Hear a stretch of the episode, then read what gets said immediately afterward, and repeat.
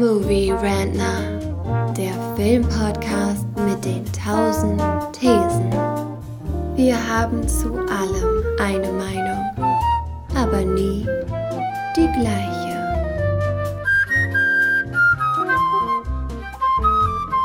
Movie Rantner. Herzlich willkommen zu einer weiteren Folge von unserem kleinen Filmformat, in dem es darum geht, kontroverse Thesen möglichst vielfältig und facettenreich zu diskutieren. Das hier ist die vierte Folge und damit die vierte These.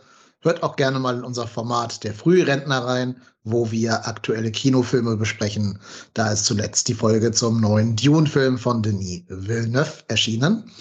Aber das hier heute ist eine reguläre Folge, eine Movie-Rantner-Folge und wir diskutieren heute wieder eine These. Diese These habt ihr schon den Show Notes entnommen und der Überschrift des Podcasts ebenfalls. Sie lautet, der Plot ist das Unwichtigste am ganzen Film. Tja, und da bin ich mal gespannt, was meine Fellow Movie Rantner zu der These sagen werden. Heute am Start in nicht sortierter Reihenfolge ist erstmal der Carsten. Hi Carsten, grüß dich. Hallo, heute mit noch mehr Darth Vader in der Stimme. Ja, ein bisschen angeschlagen hast du schon gesagt, aber wir hoffen, dass du die Aufnahme hier durchziehen kannst. Mal sehen, ob ich mich zurückhalten kann. schauen wir mal. Mal schauen, wie zurückhaltend er ist, denn bei uns ist auch noch der Asmus. Moin Asmus, grüß dich. Moin, bin auch wieder am Start. Wir haben ja Feedback bekommen, dass eure Stimmen sich sehr, sehr ähnlich klingen. Vielleicht hilft es ja dann, dass Carsten ein bisschen erkältet ist. Dadurch Extra kann man euch vielleicht ja. ein bisschen besser differenzieren. Genau. Und ich glaube, seine Stimme hat kein Verwechslungspotenzial, denn der Karim ist auch noch bei uns. Moin Karim, grüß dich. Moin, danke, dass ich hier sein kann. Wir freuen uns wie immer. Ja, und dann bin ich mal gespannt. Also wir haben ja so einen, so einen kleinen Workspace sozusagen, wo wir diese Thesen hier diskutieren. Da hat jemand von euch vorgeschlagen, wir sollten die These nehmen, dass der Plot das Unwichtigste am Film ist. Okay, ich bin einfach der Meinung, dass ähm, es eine Liste von Dingen gibt, die wichtiger sind beim Film, unter anderem Schauspiel, Kamera, Dialog, äh, Schnitt, Atmosphäre, Soundtrack. Das sind die Dinge, die mich an Filmen interessieren. So gerne ich auch hier und da so einen Plot-Twist oder so mag, sind die Plots eigentlich das Langweiligste. Vor allen Dingen, wenn man halt den Film auch schon häufiger gesehen hat, dann äh, komme ich ja nicht mehr wieder wegen dem Plot, sondern ich komme wieder, weil mir die Welt gefällt. Ich vertrete das auch voll. Also für mich ist ein Plot relativ uninteressant. Ich muss nicht wissen, worum es genau geht. Ich muss das Setting so grob wissen und so das Genre. Und wie der Plot ist, wie die Geschichte sich entfaltet, das kriege ich dann ja selber raus später. Und äh, wir haben vergessen, nochmal auf die Definition einzugehen. Ich habe natürlich geschafft, mich selbst zu verwirren in meiner Recherche zu Plot. Was ist Handlung, was ist Geschichte, was ist Stoff, wie viel ist im Plot schon drin. Deswegen, wir definieren Plot einfach als die Handlung. Das ist der Kern unseres, unseres Gesprächs, ist eben die Handlung von dem Film. Ich wäre ja mal daran interessiert, für wen der Plot das Wichtigste hier ist und warum. Dafür bin ich ja da. okay. Als alter Literaturwissenschaftler ist natürlich für mich der Plot das Allerwichtigste.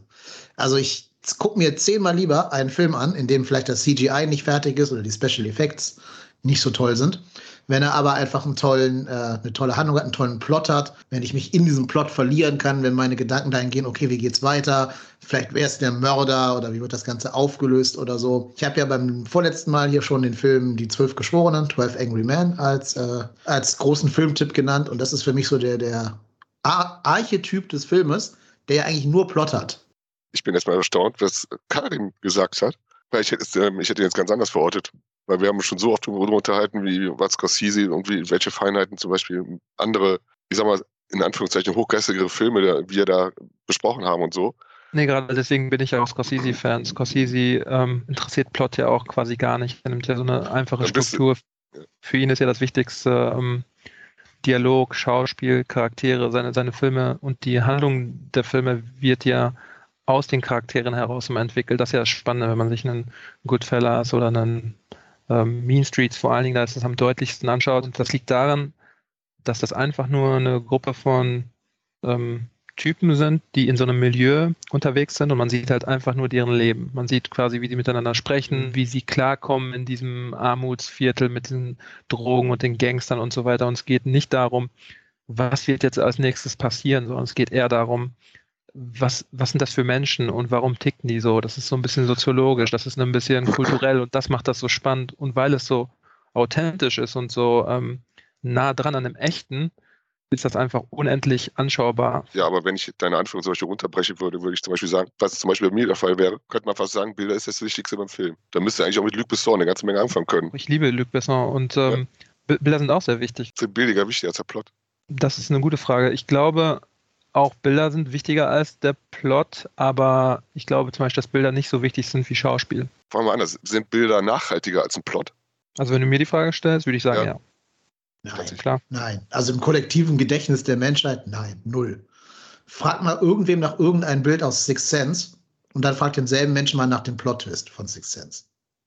Das ist doch logisch, dass der Plot-Twist viel, viel mehr Leuten im Gedächtnis geblieben ist, als jetzt irgendeine einzelne Kameraeinstellung oder irgendwas. Du hast aber auch einen Film genommen, der ein plotfokussierter Film ist. M. Night Shyamalan zum Beispiel einer meiner Lieblingsregisseure, obwohl er so plotfokussiert ist. Er hat ja quasi sich einen Namen gemacht mit dem ganzen Struktur, Plot-Twist-Ding. Du kannst nicht einen M. Night Shyamalan-Film äh, nehmen und sagen, was bleibt da hängen, wenn er den Fokus darauf liegt. Aber wenn du zum Beispiel an so Sachen wie, keine Ahnung, 2001 denkst oder an äh, irgendwelche anderen großen visuellen Filme, da interessiert der Plot niemand, da geht es um die Bilder, da geht es darum, dass sie sich eingebrannt haben. Es geht hier in diese unfassbaren äh, Sequenzen und, und Momente. Ich sehe schon, es ist halt schwierig, das genau zu definieren, weil eigentlich ist dann ja in Mean Streets, und da geht es halt um ein paar Leute, die in ihrem Viertel rumhängen, da passiert, passieren zwar auch jede Menge Sachen, aber nichts wirklich geplantes. Das ist da eigentlich die Abwesenheit des Plots das Wesentliche. Insofern ist Plot eigentlich doch wichtig.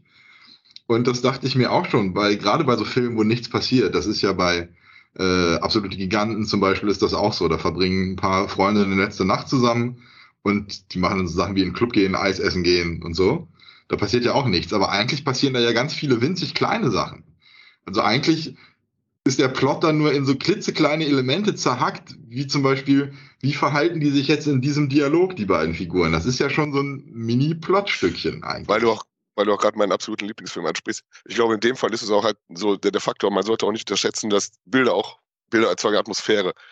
Jetzt kann man natürlich streiten, erzeugen Bilder mehr Atmosphäre oder halt ein guter Plot da würde ich mich schon eher auf die Bilder in Kombination mit Musik schielen. Aber gerade halt Absolute Giganten ist ein Film, der von seiner Atmosphäre lebt. So. Das ist auch so, so ein Lebensgefühl, was er transportiert. Mhm. Und da, da, erwartet keiner jetzt so ein, so ein Twist-Ende oder sowas oder so ein ausgefuchste Dialog oder sowas. In dem, in dem Moment funktioniert der, funktioniert der Film für sich ja perfekt an. Also mhm. es, geht, es geht ja darum, was ähm, motiviert den Plot oder die Handlung. Ist es ein komplett durchdachtes Ding von einem Schreiber, der sich dorthin setzt und sagt, okay, ich möchte, dass dies passiert in der 20. Minute, damit der Zuschauer sich so und so fühlt und dann geht es hier so und so weiter. Oder wird der Plot und die Handlung von Charakteren motiviert und ist es halt quasi organisch? Dass jemand ähm, einen Shot zu viel nimmt, dann etwas drunker ist und plötzlich eine Schlägerei auslöst. Und plötzlich geht der Film in eine ganz andere Richtung. Das ist ja bei Mean Streets häufig zu sehen. Und das ist etwas, was halt nicht vorher so krass geplant werden kann, sondern da geht es um die Inszenierung und, und wie sehr ähm, der Regisseur dem Schauspieler traut und der Schauspieler dem Regisseur und wie weit sie gehen, wie weit sie das pushen. Und da gibt es ja Filme, wo das, wo das der Fokus ist, auch bei Richard Link Linklater-Filmen, wie zum Beispiel der Before Trilogy ähm, ich weiß nicht, ob ihr die gesehen habt, aber da geht es ja auch einfach nur um ein Pärchen, was sich quasi kennenlernt und ähm, wie sie miteinander klarkommen, wie die Chemie zwischen ihnen ist. Etwas, was viel organischer passiert in einem Film, als wenn man sich da irgendwelche total ähm, stringenten, spannungsgeladenen Plot-Sachen zusammenbaut. Da würde ich aber jetzt gegenhalten, dass der Plot das ist, was den Spielfilm von der Dokumentation abtrennt. Also wenn du nur scharf bist auf Bilder, auf Schauspiel, auf Soundtrack, kannst du doch theoretisch immer so, so reenacted äh, Dokumentationen gucken, wo irgendwie das, das Milieu von Mean Streets als Dokumentation begleitet wird. Aber da ist dann ja nichts Fiktionalisiertes dran. Du brauchst doch den Plot, um als Zuschauer ähm, irgendwie dich durch diese zwei, drei Stunden hindurch zu navigieren, weil du weißt, dass es zumindest irgendwie eine fortschreitende Handlung gibt ich glaube, viele Zuschauer brauchen das tatsächlich, genau wie du sagst. Aber das ist ja auch das Problem, dass Zuschauer das brauchen. Es gibt ja ganz verschiedene Arten von Filmen, aber das ist dem heutigen Zuschauer gar nicht klar. Es gibt so Sachen wie Slice of Life-Filme, da geht es halt einfach darum, ein Milieu, ein Leben, ein, ein, ein Zustand einfach darzustellen. Es gibt Konversationsfilme, da ist die sind sehr dialog-heavy, da geht es einfach darum, tatsächlich zu sprechen und ähm, was da gesprochen wird. Und es gibt äh, charaktermotivierte Filme, da geht es um die Charaktere und nicht um ähm, die Handlung an sich. Und es gibt so viele verschiedene Arten von, von Filmen, also quasi diese Vielfältigkeit und das ist dem, ich sag mal, dem Mainstream-Publikum, vor allen Dingen dem modernen Mainstream-Publikum gar nicht mehr klar, weil heute der Fokus auf Plot ja stärker ist als je zuvor. Ähnlich ist das übrigens bei Mad Max Fury was ich auch sehr witzig finde, weil da geht es ja darum, dass, wenn du den Plot betrachtest, dass eine Gruppe von Menschen von A nach B gehen und wir zurück von B nach A. Und das ist einer meiner Lieblingsfilme. Und was den Film so toll macht, ist nicht der Plot, sondern genau alles andere. Also die Welt, die Kostüme, die Musik, ähm, das Acting, ähm, diese, diese In-Between-Moments, also die Dinge, die so nicht direkt auf dem Papier einsehbar sind, die auch nicht auf dem Papier direkt vorher standen, sehr wahrscheinlich, sondern viel auch am Set entstanden sind, so gewisse Blicke, gewisse Dinge, die gar nicht über Dialog erklärt werden, sondern über ähm, ja, Schnitt oder so das macht den Film so interessant und äh, öfters sehenswert. Ich hatte ja, wir hatten ja kurz über Mollys Game schon geredet, wegen Plot und ob das wichtig ist oder nicht. Bei Mollys Game geht es um eine, eine Bardame, die organisiert Pokerspiele und dann werden das riesig große Pokerspiele mit Prominenten und Mafiosi und sie zieht die alle ab. Und es ist eine super abgefahrene Story. Und der Film. Übrigens äh, auf wahren Begebnissen, auf wahren Ereignissen. Ja, genau, genau, die gab es wirklich. Und also super krass und ich fand den Film ganz furchtbar. Weil ich finde den brillant übrigens von Aaron Sorkin, den sollte man immer erwähnen, den will man heute nur öfter hören. ich finde das alles so scheiße. Ich finde sie so unsympathisch. Ich finde, es ist so dumm inszeniert alles. Und es ist alles so super cool und super smart. Und ich denke die ganze Zeit, ey, das ist alles so kacke. Und ja, ist es dann dann die Inszenierung, die nicht gut genug ist, um mir das zu verkaufen? Hätte man das sympathischer inszenieren können, um zu sagen, wenn wir, wenn wir sagen, der Plot ist nicht wichtig, dann hätte die Inszenierung besser sein müssen und dann. Aber ich fand den Plot ja gut. Warum ist es dann trotzdem schlecht? Das war doch auch ein Regie, Regiedebüt, oder? Mein Auftritt, glaube ich, ja, von Aaron Sorkin. Weil ich habe vorher auch die These vertreten, Bild ist das Wichtigste beim Kinofilm, das könnte ich mir Hörspiel an, anhören. Und äh, mhm. dann habe ich halt die ersten Filme von äh, Aaron Sorkin äh, gesehen. Und da war ich halt äh, äh, begeistert über ich meine, das ist im Grunde, wenn man es runterbricht, ist das, was er macht, Theater. Kein Mensch redet in echt so. Das sind alles so dermaßen geschifft, die da hat doch zum Beispiel Steve Jobs, den, hat er geschrieben. Und da sind teilweise Dialoge bei, das, so spricht kein Mensch, aber die sind einfach brillant. Wenn man sie anhört, das sind wie, wie, wie, wie, Shootouts nur mit Worten so. Und man merkt auch, die Schauspieler, die, die lieben solche Skripts. Man, man kann nicht sehen, wie Fassbender darin aufgeht, Steve Jobs zu spielen. Und der ist übrigens von David Fincher. Und den finde ich jetzt nicht wahnsinnig schlechter, den Film Steve Jobs als, äh, als Molly's Game, weil ich glaube, das war das Debüt von Aaron Sorkin, da muss ich gerade mal gucken, weiß ich jetzt gar nicht. Bin ich mir recht sicher.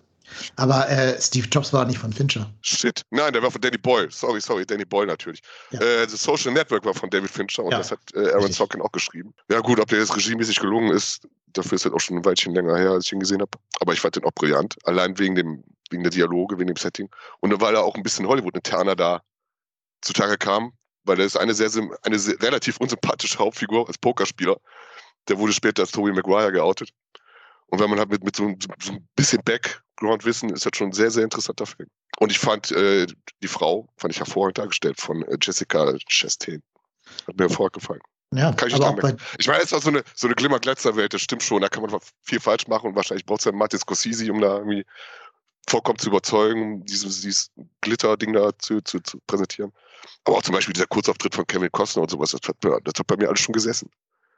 Ja, also meine Kritik an dem Film, ich fand ihn auch großartig, bis zum Ende, weil es wieder eine Plotkritik ist. Der Film funktioniert am Ende nicht, wenn sie dann die große, sorry, Spoiler jetzt für Molly's Game, aber wenn sie dann die große äh, Reuni mit ihrem Vater Kevin Costner feiert, ab da fällt der Film auseinander. Und das ist halt ein Plotproblem kein Schauspielproblem, kein Darstellungsproblem, kein Bilderproblem, kein Soundtrackproblem. Das ist halt rein ein Plotproblem. Ich weiß ja gar nicht mehr, war das jetzt irgendwie so ein Happy End oder sowas, was dir nicht gefällt?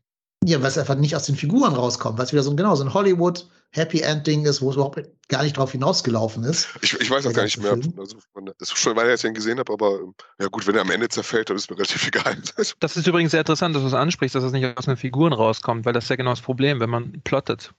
Also dieses Plotting, was Hollywood macht, ist, okay, wir haben jetzt diesen Film und am Ende wäre es aber schön, wenn das und das passiert. Also passiert das jetzt. Und das ist der Plotfokus. In einem Scorsese-Film wird das nicht passieren oder in einem Terence Malick-Film oder in einem Danny Boyle-Film, weil da die Charaktere den Plot motivieren. Und da würden sie sich fragen, macht das Sinn für den Charakter? Was macht Sinn? Und passiert das dann? Und nicht, ist das sympathisch genug für den Zuschauer oder ist Obwohl, das äh, interessant genug? Social Network hat auch sein Happy End, ne? Äh, Social Network. Falsch, äh, äh Steve Jobs Boy ich schmeiße jetzt das durcheinander wahrscheinlich. Steve Jobs meine ich natürlich. Hat auch sein Happy End. Ne? Bei, ja, bei Filmen, wo es um äh, wahre Begebenheiten geht, dann ähm, muss man halt gucken, bis zu welchem Punkt man in dem Film geht. Also geht man zum Beispiel irgendwie bis zum aktuellen oder geht man bis zum gewissen Event. Ähm, ich glaube, bei Jobs konzentrieren die sich auf irgendwas Bestimmtes. Was war das nochmal? Das waren so drei, drei Elemente, dreimal Vorstellungen von so einem neuen äh, Computer. Genau. Ja. Genau. Ähm, das Interessante bei Social Network ist zum Beispiel, dass sie da ja äh, Mark Zuckerberg damals schon als Arschloch dargestellt haben und der Film total kritisiert worden äh, ist dafür, für diese Darstellung ähm, von einigen Leuten und sich das dann natürlich als ziemlich nah an der Realität bewahrheitet ja, hat. Ja, aber äh, das, das steht der, der Zeit voraus da steht die Wahrheit aber auch schon in der Tagline von dem, also du machst dir nicht eine Million Freunde, ohne ein paar Feinde zu machen. Also das war jetzt damals auch nicht wahnsinnig überraschend, dass Mark Zuckerberg sich der netteste Mensch der Welt ist. Also du wirst auch nicht so groß, wenn du nur nett bist, kann ich mir nicht vorstellen. Ja, aber man kannte ihn ja nicht, äh, wie man ihn jetzt kennt und deswegen ähm, ja, ich, auch, halt ich glaube auch nicht, ich glaube ich glaube aber auch nicht, dass es ein Doku ist. Also da haben die schon einiges wahrscheinlich auch aufgebaut, weil es gut dramaturgisch dann passt und, und, und solche Sachen, die muss ja auch beachten. Aber natürlich ist der, äh, ich finde, der kommt sogar relativ sympathisch rüber. Also äh, der ist halt, der wird ja so ein bisschen schrullig dargestellt, halt als Genie, der lässt sich auch teilweise beeinflussen, zum Beispiel von diesem Napster-Finder und solche Sachen so. Und äh, Sorkin hat ja auch sehr viel recherchiert. Ist halt ein Typ, der seine Freunde äh, hintergangen hat, ne? Und das ist ein Typ, der quasi. Im Film wird sich dargestellt als seine Freunde. Das waren ja immer so Mitbewerber, habe ich so einen Eindruck gehabt. Also sein Freund hat natürlich verarscht. So. Ja klar gibt es da dramatische Szenen, aber der wird jetzt, ich sag mal, ich habe schon in der Filmgeschichte größere Bösewichte gesehen als Mark Zuckerberg, sagen wir mal so. Das Ding ist ja, dass wie gesagt damals ähm, es so eine Diskussion darüber gab, wie sie ihn dargestellt haben und ähm, David Fincher musste sich so ein bisschen erklären, glaube ich, bei einigen Dingen. Vielleicht gab es sogar irgendwelche Lawsuits äh, in Amerika deswegen von, äh, von der Facebook-Richtung aus. Also so kritisch damit umzugehen zu dem Zeitpunkt äh, war tatsächlich so ein bisschen überraschend für einige Leute. Und wie gesagt, der Film ist sehr, sehr gut gealtert, weil ähm, sich halt gewisse Dinge erst später herausgestellt haben, wie die ganzen Privatsphäre-Probleme und all das, was der Film ja eh schon andeutet, ähm, hat sich dann halt ne, nochmal im echten Leben bewahrheitet. Er ist auch noch exzellent gespielt. Ne? wie heißt jetzt Eisenberg, der, der Schauspieler? Genau, Eisenberg ist ja. Jesse Eisenberg. Ja, der ist ja, der ist ja unglaublich. Und da gibt es auch ein paar Dokus, die ich, die ich ganz interessant fand, weil es ja nichts Ungewöhnliches, dass, dass David Fincher seine Schauspieler bis zu 100 Mal bis zu 100 Takes nimmt, weil die Leute dann wirklich so dermaßen da durch sind mit, der ganzen, mit, mit dem ganzen Text so, dann, dann spielen die nicht mehr, sondern dann reden die nur noch einfach, weil die, weil die, weil die da durch sind. So. Und genau diesen, ich finde, das erkennt man teilweise so. Das sind so, das sind zwar sehr geschliffene, sehr auch teilweise gestellte Dialoge, aber die kommen halt so im Fluss und die wirken auch organisch.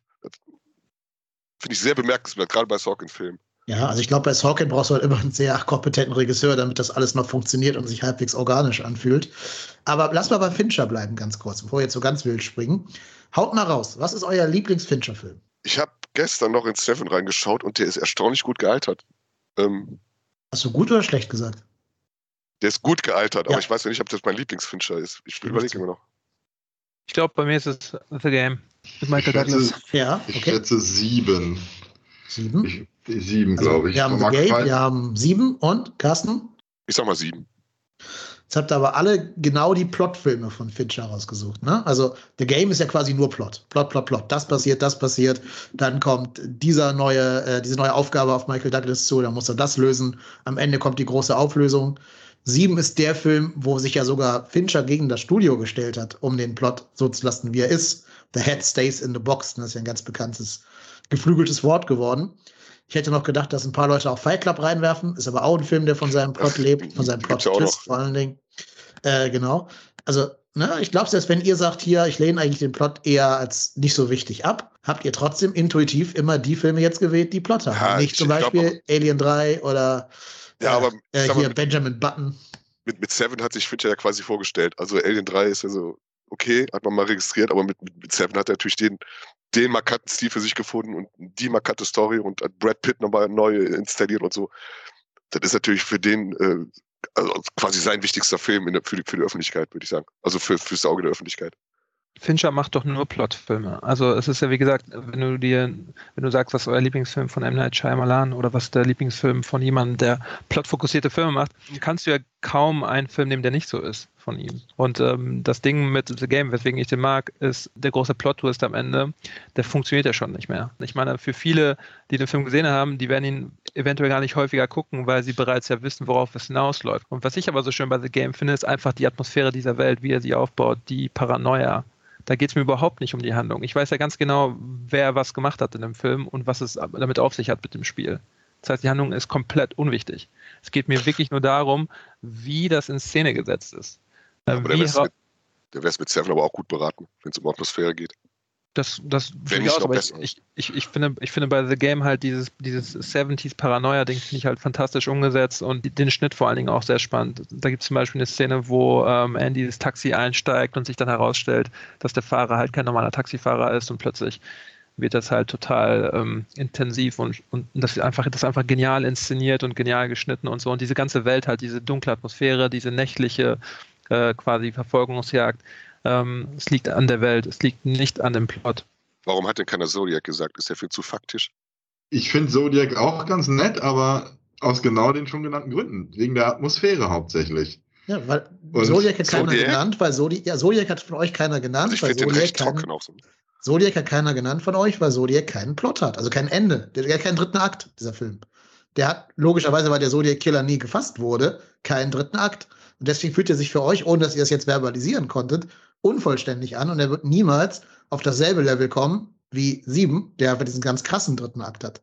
Das stimmt, vor allem weil Sieben ja auch so ganz klassisch ist. Ich habe ja geschwankt zwischen Fight Club und Sieben, aber Sieben ist einfach, funktioniert als klassische Story einfach sehr viel besser als Fight Club und ist halt auch sehr viel traditioneller und konservativer in dem, was da als Geschichte erzählt wird. Aber es ist bei, bei Fincher, beziehungsweise Sieben für mich eben die Inszenierung, beziehungsweise einfach das Set-Design ist einfach das, was ich daran geil finde. Ich kann jetzt zum fünften Mal gucken, ich weiß genau, wie jetzt hier Gluttony aussieht und so. Es überrascht mich alles nicht mehr. Aber es ist alles so geil gefilmt und sieht so geil aus. Deswegen ist der ich Plot mir dann nicht so wichtig. Ich widerspreche übrigens der Sache mit, äh, dass Zodiac nicht genommen worden ist wegen dem Plot. Ich habe Zodiac nicht genommen, weil mich einfach Serienkiller und so überhaupt nicht interessiert. Deswegen ist auch Sieben nicht ähm, einer meiner Favorites von ihm. Also dieses ganze, was wir auch heute haben, dieses ganze Krimi-Serienkiller, ähm, der Hype darum, ich habe den nie verstanden. Ich finde das Warte irgendwie mal. unspektakulär. Ja. Hast du mir nicht Luther empfohlen? Ja, wegen ja. Idris selber. Okay. Bei Luther gibt es ja auch äh, Plot-Elemente, die ich so nicht gebraucht hätte. Da gibt es ja irgendwie das mit seiner Ex-Frau irgendwie ja. und so. Oh, und ja. diesen ganzen Scheiß und das hätte ich komplett nicht gebraucht, dieses Story-Element, aber gar nicht. Deswegen, ich brauche den Plot nicht. Oder vielleicht war es auch einfach schlecht geschrieben, so, ne? Also allein, dass die jetzt eine Affäre anfängt und so was, so, wo soll das, also man wusste, wo es hinführt, wenn man ein paar Krimis gesehen hat. Aber ist doch eine ältere Serie, muss man dazu sagen. Ich weiß nicht, ob man das heute noch so machen würde. Ne? Ich möchte jetzt einfach mal ein paar Nachteile von diesem Plot-Fokus kurz mal äh, herausstellen, was quasi die Konsequenz davon ist. Wenn man eine Gesellschaft hat, die nur noch auf Plot achtet, beziehungsweise gar nicht weiß, dass es andere Sachen gibt, und das haben wir jetzt zurzeit, dann können Serien und Filme ja auf alles andere quasi scheißen. Und das machen sie dann auch. Dann interessiert es ja auch nicht mehr, wie es inszeniert ist oder geschauspielert ist, sondern das Wichtigste ist einfach nur, die Plotstruktur ist so spannend, dass der Zuschauer dran bleibt. Und das sieht man auch an Serien sehr stark, wenn man an so Sachen wie äh, Game of Thrones oder ähm, Breaking Bad denkt. Da wurde ja sogar in dem, in dem Marketing immer nur damit geworben, wer stirbt als nächstes?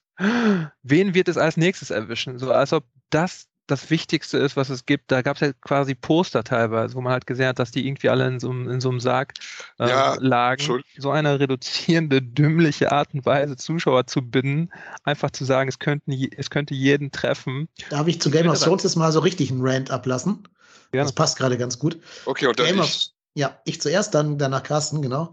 Also, Game of Thrones wurde von den beiden dümmsten Menschen auf dem gesamten Planeten inszeniert.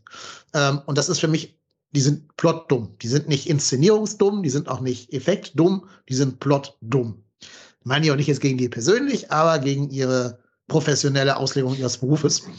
Die haben eine unfassbar aufwendige achte Staffel produziert. Ne? Also alles, was ihr euch wünscht, Bilder und so, Effekte, Stunts, Soundtrack von Javadi, super, ne? alles super. Aber sie haben überhaupt keinen Überblick mehr gehabt über ihre eigene Handlung. Und Staffel 8 wird deswegen von jedem Kritiker, wirklich von jedem, ausnahmslos, so zerrissen, weil sie es nicht geschafft haben, ihre über sieben Staffeln aufgebauten Handlungsstränge zu Ende zu führen.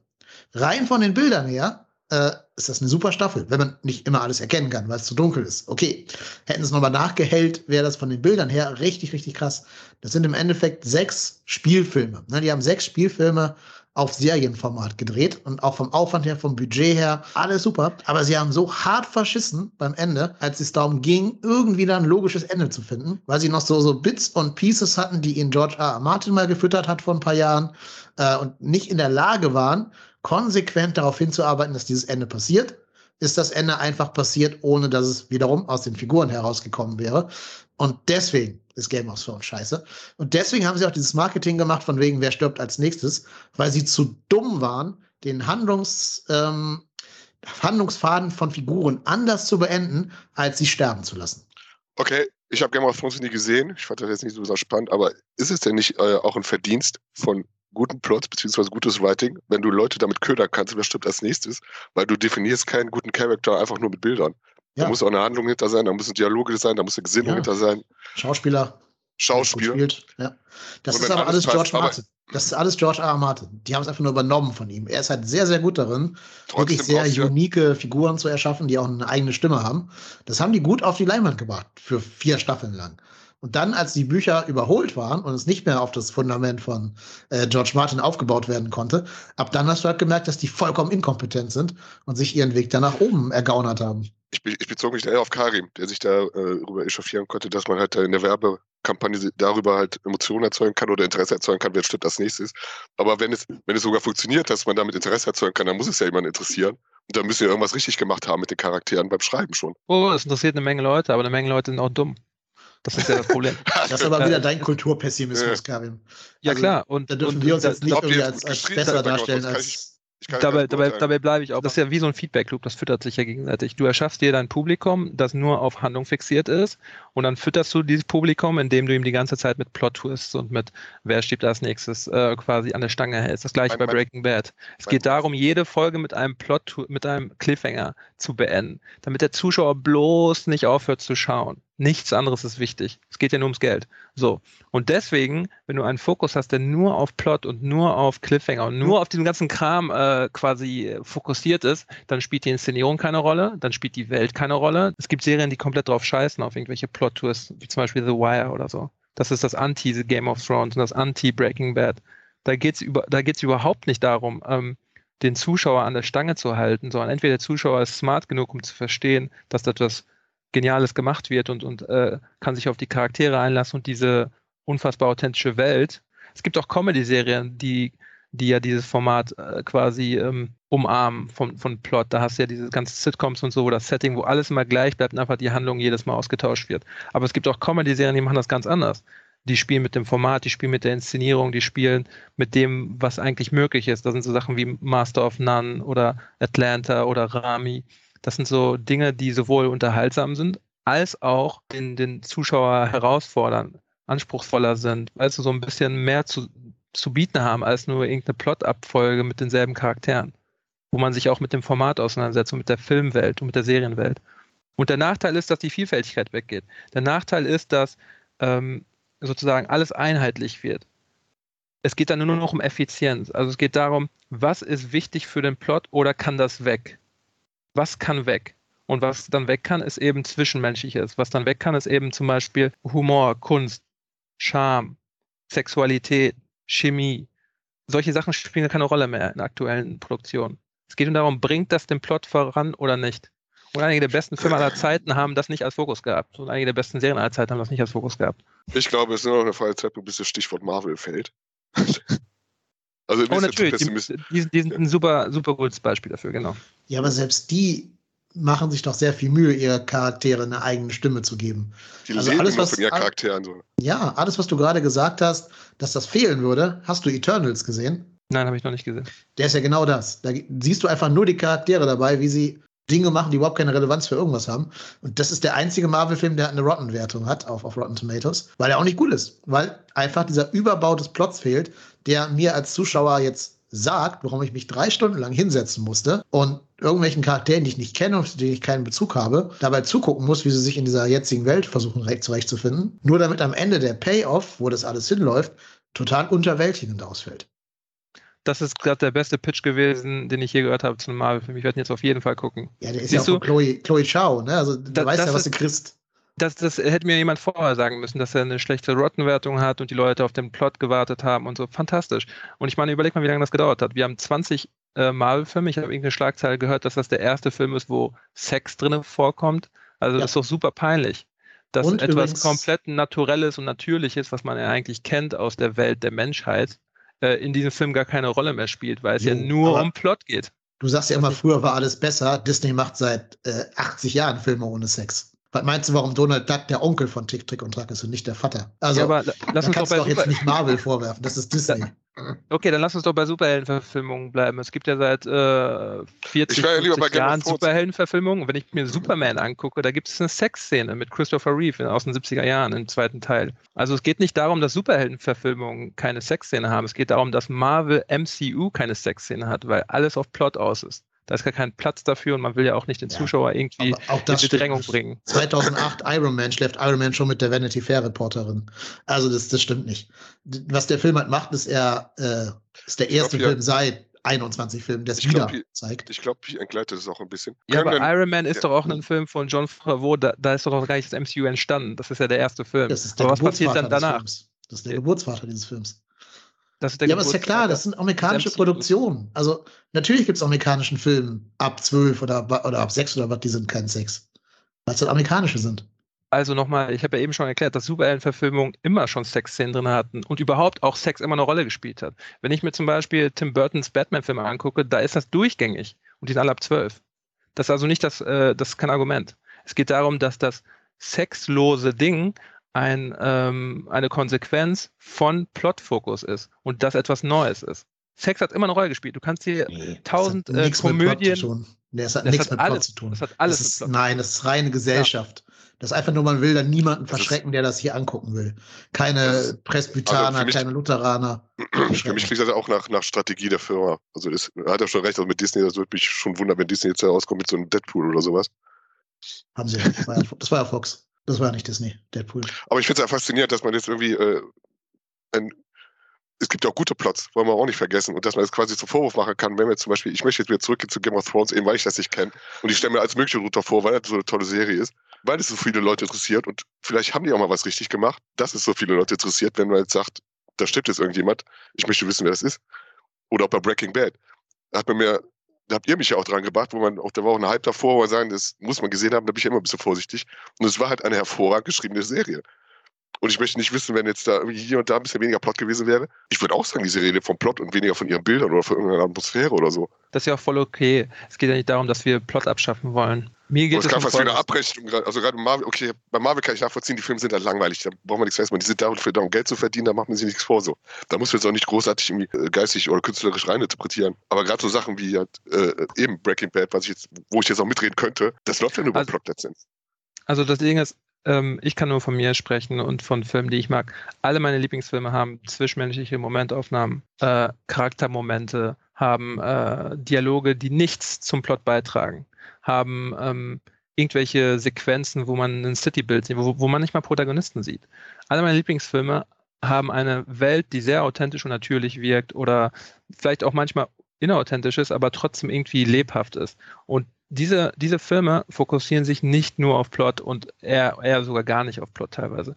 Äh, und das macht die so speziell. Man kann da immer wieder eintauchen und ähm, sie haben den Fokus auf Dinge gelegt, die sehr viel schwerer sind auch einzufangen, als wenn man einfach nur Charaktere da irgendwo hinsetzt und sagt, jetzt ballern wir diesen Plot da durch, wie, sodass es möglichst spannend und effizient bleibt, dass auch jeder Zuschauer die ganze Zeit immer dran bleibt. Und diese Filme, die ich so mag, die halt äh, aus den 70ern, 80er, 90er sind, die haben das alles überhaupt nicht. Sondern da geht es um einen gewissen Stil, da geht es um eine Inszenierung, da geht es um ein, eine gewisse ähm, ja, Welt. Wenn ich mir zum Beispiel am, am, Blade Runner oder so denke, ja, an den ersten Blade Runner, da interessiert es mich nicht, dass da irgendwer Replikanten jagt, sondern es geht darum, dass diese Welt unfassbar detailliert ist. Es geht darum, dass man da immer wieder eintauchen kann in diese Bilder. Es geht darum, wie da einfach Harrison Ford Nudeln frisst bei so einem Asia-Shop. Inwiefern macht, das, macht das den Plot weiter? Gar nicht. Aber das ist ja das Geile. Man, es fühlt sich viel echter an. Es fühlt sich viel ähm, organischer an. Es ist viel spannender. Glaub, das, ich glaub, das Und dann gab es in, in 2049 den Superplot mit der jungfräulichen äh, Geburt und irgendwie so der. Heiland-Scheißdreck, Genau.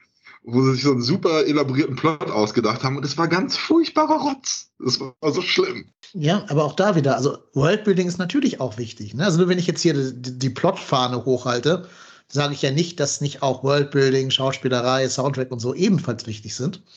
Ich sage ja nur, es gibt eine Hierarchie. Ich, ich ranke das jetzt für unseren Podcast hier alles und sage, wenn ich am ehesten auf irgendetwas davon nicht verzichten könnte, wäre es der Plot. Also ich habe lieber äh, keinen Soundtrack als keinen Plot beispielsweise. Es gibt ja Überlegungen, zum Beispiel, dass Psycho ohne äh, Soundtrack hätte stattfinden sollen und so. Wäre vielleicht ein schlechterer Die- Film gewesen dann. Die genau. Vögel hatte keinen Soundtrack. Ja, zum Beispiel, genau. Hitchcock hatte öfter damit rumexperimentiert, keinen Ja. Soundtrack zu machen. Nolan hat in jeder Sekunde einen Soundtrack und das ist scheiße. Also gerade bei, äh, bei Dunkirk ist es viel zu viel Soundtrack. Aber ich, ich würde nie auf, auf den ähm, Plot verzichten wollen.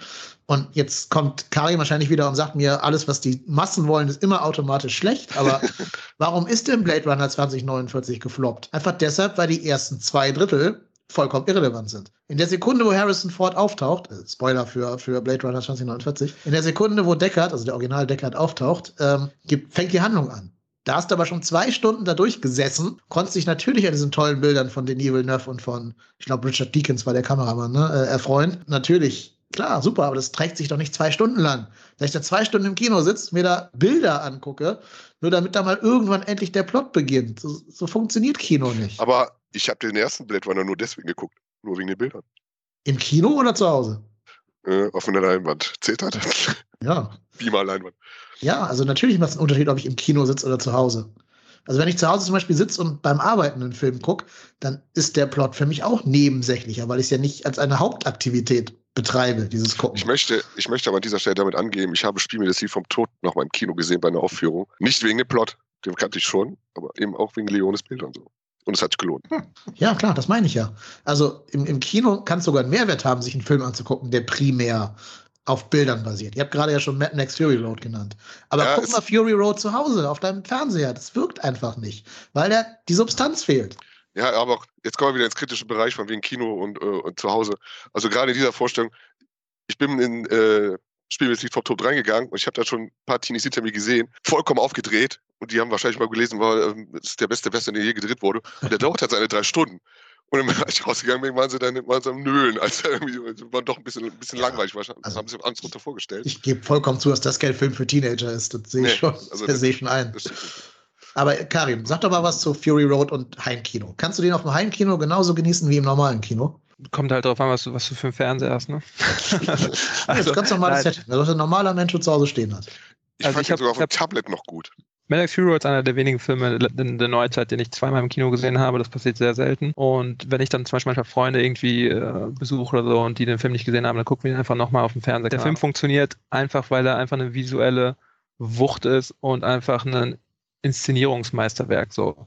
Und er hat einfach diese, dieses Tempo und er hat diese Welt, die so interessant ist, wo nicht alles erklärt wird auch. Das macht ihn so spannend. Klar funktioniert er besser auf einer großen Leinwand, weil es ein Film ist, der ähm, durch Bilder sehr gut funktioniert. Das heißt, man kann dann noch mehr starren, man kann dann noch mehr gucken. Und deswegen ähm, funktioniert auch 2001 oder Blade Runner oder Spielmäßig vom Tod auf der großen Leinwand oder Lawrence von Arabien noch viel, viel stärker, weil dann kann man mit dem Auge wirklich umherschauen und sich diese unfassbare Cinematografie ähm, halt geben. Eine lange Zeit, mehrere Jahrzehnte, ähm, wurden ja Filme so gemacht, dass eben der Fokus nicht nur auf Plot liegt. Es ist also nichts irgendwie Verrücktes, was ich hier ähm, versuche zu verteidigen, sondern es ist einfach nur, dass die derzeitige Filmideologie das so normalisiert hat, dass äh, solche Meinungen weird wirken, habe ich das Gefühl. Nein, ich halte deine Meinung einfach für falsch an dieser Stelle, dass du sagst, früher waren Filme ohne Plot oder mit weniger Plot. Oder am Anfang steht immer ein Drehbuch. Also Scorsese fängt mit einem Drehbuch an zu filmen. Der hat nicht einen Moodchart, der Und- hat nicht ja. ein Storyboard, der fängt mit einem Drehbuch an. Und ich würde auch sagen, dass zum Beispiel Taxi Driver sehr von seinem Plot lebt und weniger von äh, willkürlichen Szenen zwischen ihm und zwischen, zwischen Robert De Niro und äh, Sybil Shepard. Überhaupt Das- nicht. Da das- muss, da das muss, darf da man- muss ich da- direkt da- reinspringen. Nein, auch schon Taxi. Driver lebt davon, dass das Ende halt so, so ähm, Taxi radikal Driver ist. lebt vor allen Dingen davon, dass die Stadt so gefilmt ist, wie sie gefilmt ist. Das Nee. ist ja gerade der Joke. Nein, Taxi ohne das Driver Ende würde hat- heute niemand hat- über Taxi Driver reden. Taxi Driver hat der den Spruch quasi, den Spruch reif gemacht, die Stadt ist ein Charakter. Okay. Es liegt daran, dass niemand New York jemals so gefilmt hat bis dahin. Taxi ja. Driver macht so besonders, Trotzdem. dass die Welt so eingefangen wird, wie sie eingefangen wird. Das hat er das auch gemacht, klar. Das ist auch ein Verdienst dieses nein, Films. Nein, nein, nein, nein, nein. Das, das ist einer der wichtigsten Elemente von Taxi Driver. Ja, Natürlich genau, eines der, aber nicht das. Der, Fo der, Fokus ist da offensichtlich darauf auf der Inszenierung bei Taxi Driver. Das, kann mir, das kannst du ja wohl nicht erzählen, dass es da um den Plot geht, am, am allerwichtigsten. Nein, es ist die Entwicklung Fall. der Figur Travis Bickle. New York ja, ist der Katalysator, der ihn entwickeln lässt. Die Figuren aber der Film weigert sich. Die Welt sind so. Natürlich. Aber der, ohne dieses Ende ich würde niemand über diesen Film reden. Über diese ikonische Szene, wo er sich die Haare schneidet und mit den, mit den Knarren rausgeht, würde niemand diesen Film heute noch auf dieses Podest stellen, wo er draufsteht. Wo er auch zu Recht draufsteht. Moment, aber Moment. auch nur, weil er das Ende hat. Der Film lebt Moment, auch davon, Moment. von diesen zwischenmenschlichen Momenten und er lebt davon, von den Sachen, die den Plot überhaupt nicht voranbringen. Zum Beispiel ja. You Talking to Me. Einer der berühmtesten Filmzitate ever. Da ist einfach ein Typ von einem Spiegel, der langsam durchdreht. Da geht es doch ist, überhaupt nicht glaub, um den Plot. Doch, das, ist doch, der das, das ist doch gerade die spannende Szene. Ja, das ist der Plothöhepunkt. Dass der Typ Szene. minutenlang in den Spiegel guckt und einfach dieses Feeling hat, dass quasi dieses, diese unfassbare schauspielerische Leistung, dass man gar nicht weiß, ähm, was genau mit ihm geht und diesen Blick hat. Da ist also Schauspiel, da ist dieses Zwischenmenschliche und da sind diese Momente, die man heute so gar nicht mehr bringen würde in einem plotfokussierten Filmland. Das ist all das, was den Film ausmacht. Hier geht was unter. Und zwar hast du vollkommen recht, dass alles beginnt mit dem Plot. Niemand bewirbt einen Film, du brauchst ja erstmal die Idee, du brauchst eine Handlung, du brauchst ein Skript, du brauchst was, worauf es aufbaut. Und allein deswegen finde ich es schon ein bisschen, wie, dass man vernachlässigen kann, wie man halt einen Film konzipiert letzten Endes, wie die Filmarchitektur ist. Darauf basiert ja dann das Skript, darauf basiert, ja, darauf basiert der ganze Film. Und wenn, der, und wenn, wenn der Plot schon nicht funktioniert, hast du, brauchst du schon äh, äh eine Menge Ehrgeiz, eine Menge talentierter Leute, um das Ding trotzdem noch zu stemmen. Aber man ganz unten der Stamm bzw. die Basis ist halt der Plot und da sollte man nicht vergessen, finde ich. Selbst wenn dann noch hinterher noch improvisiert wird, was dann, da wird dann improvisiert, wie eben beim Taxi Driver, das wären dann legendäre Szenen, die entstehen aus sich heraus, das stimmt schon alles.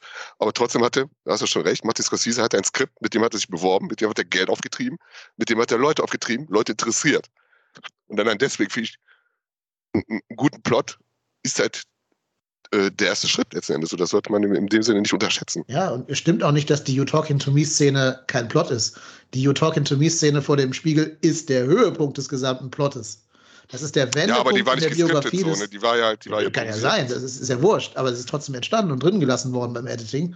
Also, ähm, das ist der Moment, wo Travis Bickle zum Vigilanten wird. Natürlich ist das wichtig für den Plot. Das ist der Plot, diese Szene. Das ist der Höhepunkt. So, wenn darauf basiert ja jeder Film. Jeder, jeder, Film baut ja darauf auf, du hast eine Idee und die muss halt ne, ähm, erstmal äh, niederschreiben, beziehungsweise andere Leute verständlich machen. Was daraus, wie das Skript daraus entsteht letzten Endes, das ist eine ganz andere Frage. Aber du brauchst ja erstmal die, die Plot-Idee, die Leute faszinieren muss. Und das kann natürlich sein, zum Beispiel über Matrix, alles, was wir gerade erleben, ist eine Simulation. Oder bei Speed. Wenn du eine Bombe, äh, du fährst mit Bus, mit dem Bomben, wenn du weniger als 50 äh, Miles pro Hour fährst, dann explodiert die Bombe. Das ist genial, meiner Meinung nach. Und mich wundert, dass vorher noch nie auf die Idee gekommen ist, so, so einen Film zu machen. Ob der Film jetzt äh, ein cineastisches Meisterwerk von Hochkultur ist oder so, ist eine andere Frage. Aber halt, wenn du schon mal eine zündende Idee hast und die kriegst du dann so weiter, dann äh, ist das schon. Ich glaube, du verwechselst da etwas. Das, was du ansprichst, das nennt sich eine Prämisse. Das oder Pitching, meinetwegen. Aber trotzdem so, beginnt Der Plot ist ja Handlung. Und ja. die Prämisse von Speed ist, dass trotzdem der Bus so und so nicht schnell fahren kann die Handlung muss natürlich auf einem Stück Papier stehen, damit Produzenten irgendwie äh, Geld fließen lassen, logischerweise. Aber hast du dir mal angeguckt, wie mit einem Skript umgegangen wird in der Scorsese-Produktion oder wie mit dem Skript umge umgegangen wird in anderen Filmen und worauf der Fokus ge gelegt wird? Die hängt also, von der Produktion ab. Manche improvisieren viel, das ist klar. Manche arbeiten streng das Skript, wie hat Fincher. Das ist natürlich von Produktion zu Produktion verschieden, aber ich glaube, Fincher basiert, äh, beschwört, glaube ich, also gerade Fincher schwört, glaube ich, auf ein gutes Skript, bevor er irgendwas anfängt zu machen. So. Ich, ich glaube, eine ne gute Möglichkeit, um sich das zu visualisieren, ist, wie würden heute solche Filme gemacht werden, wie zum Beispiel Taxi Driver, Apocalypse Now und so weiter. Wenn ja. man heute sowas remaken würde, würden 80 Prozent der Dinge, die diese Filme besonders machen, wegfallen, weil sie handlungsirrelevant sind. Da würden eine Menge dieser Dinge einfach reduziert werden, Gespräche gecuttet werden, zwischenmenschliche Momente rausgenommen werden. All diese Dinge, die quasi nicht den Plot voranbringen. Das ist jetzt Vermutung. Jetzt möchte ich Und ja. das würde diesen Film halt, also vor allen Dingen natürlich die Inszenierung ganz zu schweigen, da würde gar nicht, also da würde quasi gar nicht so einen großen Aufwand äh, drum gemacht werden, wie das jetzt in Szene gesetzt wird, ob das so trippy rüberkommt, wie das in Apocalypse Now ist, oder ob dieses, dieser Schlafmangel von Travis Bickle durch den Soundtrack so rüberkommt, sondern ähm, da würde einfach der Fokus ganz anders liegen heute. Also mir ist das so allgemein. Also wir haben zum Beispiel, ich möchte mal die Coen Brothers anführen, die haben dafür ist der Film ja auch unter anderem, wenn man ein bisschen die, die, die äh, Hintergrundstories guckt, so, ist der Film auch legendär, weil zum Beispiel von The Big Lebowski wird jedes Äh, Ö und jeder Verstotterer, jedes, jedes Verhaspeln vom Hauptdarsteller ist geskriptet. Die haben sich eins zu eins ans Skript gehalten, zum Beispiel äh, Jeff Bridges. Und äh, da wird kaum noch improvisiert. Und trotzdem wird keiner sagen, dass die irgendwie äh, äh schlechte Filme machen oder jetzt keinen Raum hätten für, gerade die Coen-Brüder bei Big Lebowski, für irgendwie weniger relevante Szenen oder Momente ganze, der ganze Film The Big Lebowski ist einfach so, so, so, eine Kifferpause letzten Endes. Ja, und auch ähm, Paul Thomas Anderson hat zum Beispiel mit Inherent Vice oder so einen fantastischen Film über einen Detektiv gemacht, der irgendwie einem, so, so, einem Plot nachgeht und an irgendeinem Punkt steht er, und das ist alles so verwirrend und so strange und so nicht nachvollziehbar, an irgendeinem Punkt steht er vor so einer Tafel, wo er selber quasi versucht, diese Handlung klarzumachen und kifft nebenbei dabei und dann schüttelt er einfach den Kopf, was ja quasi auch das Signal ist an Zuschauer, sich mal kurz selber anzuschauen und zu überlegen, wait a minute, ist das eigentlich wichtig? Oder kann ich mich hier einfach auf diese Atmosphäre einlassen? Der funktioniert entweder gar nicht oder vollkommen scheinbar für Leute, weil eben diese Handlung, die so komplex ist, in Anführungszeichen, äh, eigentlich kaum eine Rolle spielt. Es geht darum, sich einfach in diese Welt reinzulassen, diese 70s, in dieses Drogen, äh, 60s war es, glaube ich, in dieses Drogen-Ding, ähm, in diesen ähm, Kampf zwischen Konservativen und, und äh, Liberalen und, und diesen, dieser ganzen Welt einfach. Da wird der Plot quasi sogar auf der Leinwand äh, lächerlich gemacht, in a way, indem halt diese Szene eingebaut ist, wo, wo einfach gesagt wird, Bro, relax einfach, tauch einfach ein, genieß die Show, fertig. Hast du meine Rezension zu Inherent Vice gelesen? Nein, aber ich kann mir jetzt schon vorstellen, dass du nicht mit dem Film anfangen konntest. ich, ich weil du ein die... Plotbauer bist. Nein, weil du, weil du Filmstudent bist und auf diese Kunstkacke abfährst. Aber Kunstkacke. Da endlich, endlich sagst Sagt's mal einer, ja. Es hätte noch gefehlt, dass am Ende Frösche regnen bei dem Film. Am Ende hätten noch Frösche regnen müssen. Der, der, war gar nicht schlecht. Also Magnolia ist mochte das ich. Kunst oder kann das weg? Siehst ja, du, das genau. ist genau das Problem. Also, um nochmal auf Mad Max zurückzukommen, ne? Ich gucke ja auch Fury Road gerne auf einer kleinen Glotze. Also ich habe einen 50 Zoller, das ist ja keine kleine Glotze, aber weit weg von einem Beamer. Aber ich finde, der wirkt absolut. Aber Mad Max 3, ne? Thunderdome. Was haben sie da gemacht? Sie haben da Fettplot reingepackt in den Film. Uh, da gibt's diese Kinder und dieser ganze Scheiß. Und da ist halt sehr viel mehr Plot als in anderen, allen anderen Mad Max-Filmen zusammen in Thunderdome. Und es ist trotzdem der schlechteste. Und das ist der nicht, weil der visuell schlechter wäre. Das ist nach Fury Road der visuell beste, wirklich. Und das ist jetzt im Nachhinein, wenn ich mir den wieder angucke, das einzige, was von Thunderdome noch übrig geblieben ist. Der sieht super aus. Das war es aber auch. Stimme ich dir übrigens zu. Zu viel Plot kann auch nicht gut sein für einen Film. Ne? Ähm, ich könnte jetzt als Beispiel quasi jeden Film anzählen, den die äh, Wachowski Geschwister jemals gemacht haben, außer Matrix 1 vielleicht. Aber alles danach hat immer zu viel Plot. Sei es Jupiter Ascending, sei es Matrix 2 und 3. Ich würde auch tippen, dass Matrix 4 ganz schlimm werden wird, keine Ahnung.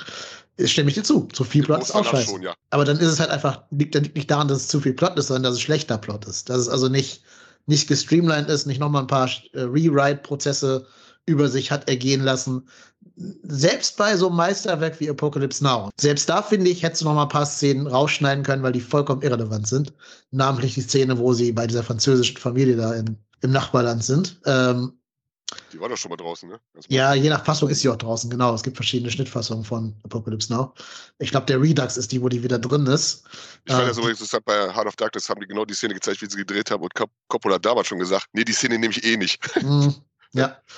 Genau, es gibt auch zu viel Plot, keine Frage. Ne? Ich will jetzt auch nicht sagen, dass je mehr Plot, desto besser der Film. Das ist überhaupt nicht mein Ansatz.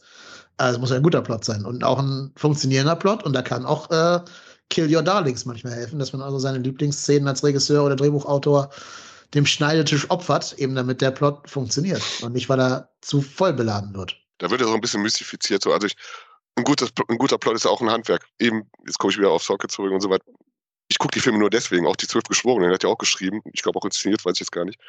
Auch ein, funktioniert auch als Theaterstück, aber trotzdem kann man sich genau deswegen das auch gut angucken. Ist ja auch vollkommen okay, wenn, wenn Leute irgendwie irgendeinen Plot abfeiern von irgendeinem Werk. Ich glaube, darum geht es nicht. Es geht darum, dass alles andere gar nicht mehr wahrgenommen wird. Wenn ich mir zum Beispiel Adam Sanders Uncut Gems angucke, da geht es um einen Diamantenhändler, der irgendwie klarkommen soll. Das ist der Plot. Und das ist so fantastisch inszeniert. Die Atmosphäre und, und dieses ganze New Yorker Diamantenviertel, wie das eingefangen wird, die Kameraarbeit, die Farben. Wenn ich mir äh, Kevin Smiths Clerks angucke, irgendwelche Verkäufer, die einfach klarkommen müssen, da interessiert das nicht, was jetzt irgendwie Spannendes als nächstes passiert in der Handlung. Da geht es darum, wie die miteinander reden. Da geht es um den Humor, da geht es um die Charakterisierung. Wenn ich mir Dazed and Confused angucke von Richard Linklater, da chillen wir die ganze Zeit mit irgendwelchen Highschool-Studenten, die einfach einen, einen Sommer verbringen. Oder, oder American Abs oder Absolute Giganten, mein Lieblingsfilm. Ja, oder American Graffiti oder so von, von George Lucas. Da chillt man einfach mit Leuten, die sich wahrscheinlich äh, irgendwie irgendwann trennen werden und, und dann nicht mehr sehen werden es geht da um die Welt, es geht da um die Charaktere. Oder La Haine, einer der besten Filme aller Zeiten und einer der besten französischen Filme. Da geht es um drei Jugendliche, die in den Banlieues äh, einen Tag verbringen. Wenn du auch diese Filme nennst und den Leuten versuchst zu beschreiben, eben weil wir in dieser plotfokussierten Welt sind, musst du dann immer erzählen, was die Handlung ist, warum, warum den Film gucken sollten. Und das sind Filme, wo halt, wo halt das mehr der Fokus ist als der Plot und die sind fantastisch. Und zu denen kann man tausendmal zurückkommen, weil die endlessly recherchiert sind, weil das meistens von Regisseuren ist, die in dieser Welt gelebt haben und das deswegen so wunderbar transportiert worden ist. Aber du sprichst also, als wenn Quentin Tarantino keinen Erfolg mehr hätte. Inwiefern? Ja, also fast kein Film von äh, Quentin Tarantino, den ich kenne, der wäre jetzt auch besonders plot-driven. Die bauen auch ihre Welten, die sind auch teilweise sehr ziellos, bauen sehr auf Atmosphäre, zacken sogar ihre Handlung wie in Pulp Fiction. Das war eine wunderbare Sache. Wir ja, sagten, dass, dass. der ist immer noch sehr populär. Also. Ja, ja, das klang gerade so wie ein Abgesang. Das klang gerade wie so ein Abgesang auf, auf äh, äh das ist nur noch kalkulierte ja, Blockbuster. Oder, ja, ja, natürlich ist das ein Abgesang. Wir reden ja, wir reden hier von fünf Filmemachern, die andere Möglichkeiten vom Kino quasi noch in Szene setzen. Also eine Handvoll Leute, die sich da sträuben. Auch hier Once, Once Upon a Time in Hollywood ist ja genau das. Da ist ja kaum Plot. Da geht es darum, wir chillen mit Leonardo genau. DiCaprio und Brad Pitt und fahren ein bisschen über den Boulevard. Ich sage also nicht, dass es solche Filme nicht mehr gibt.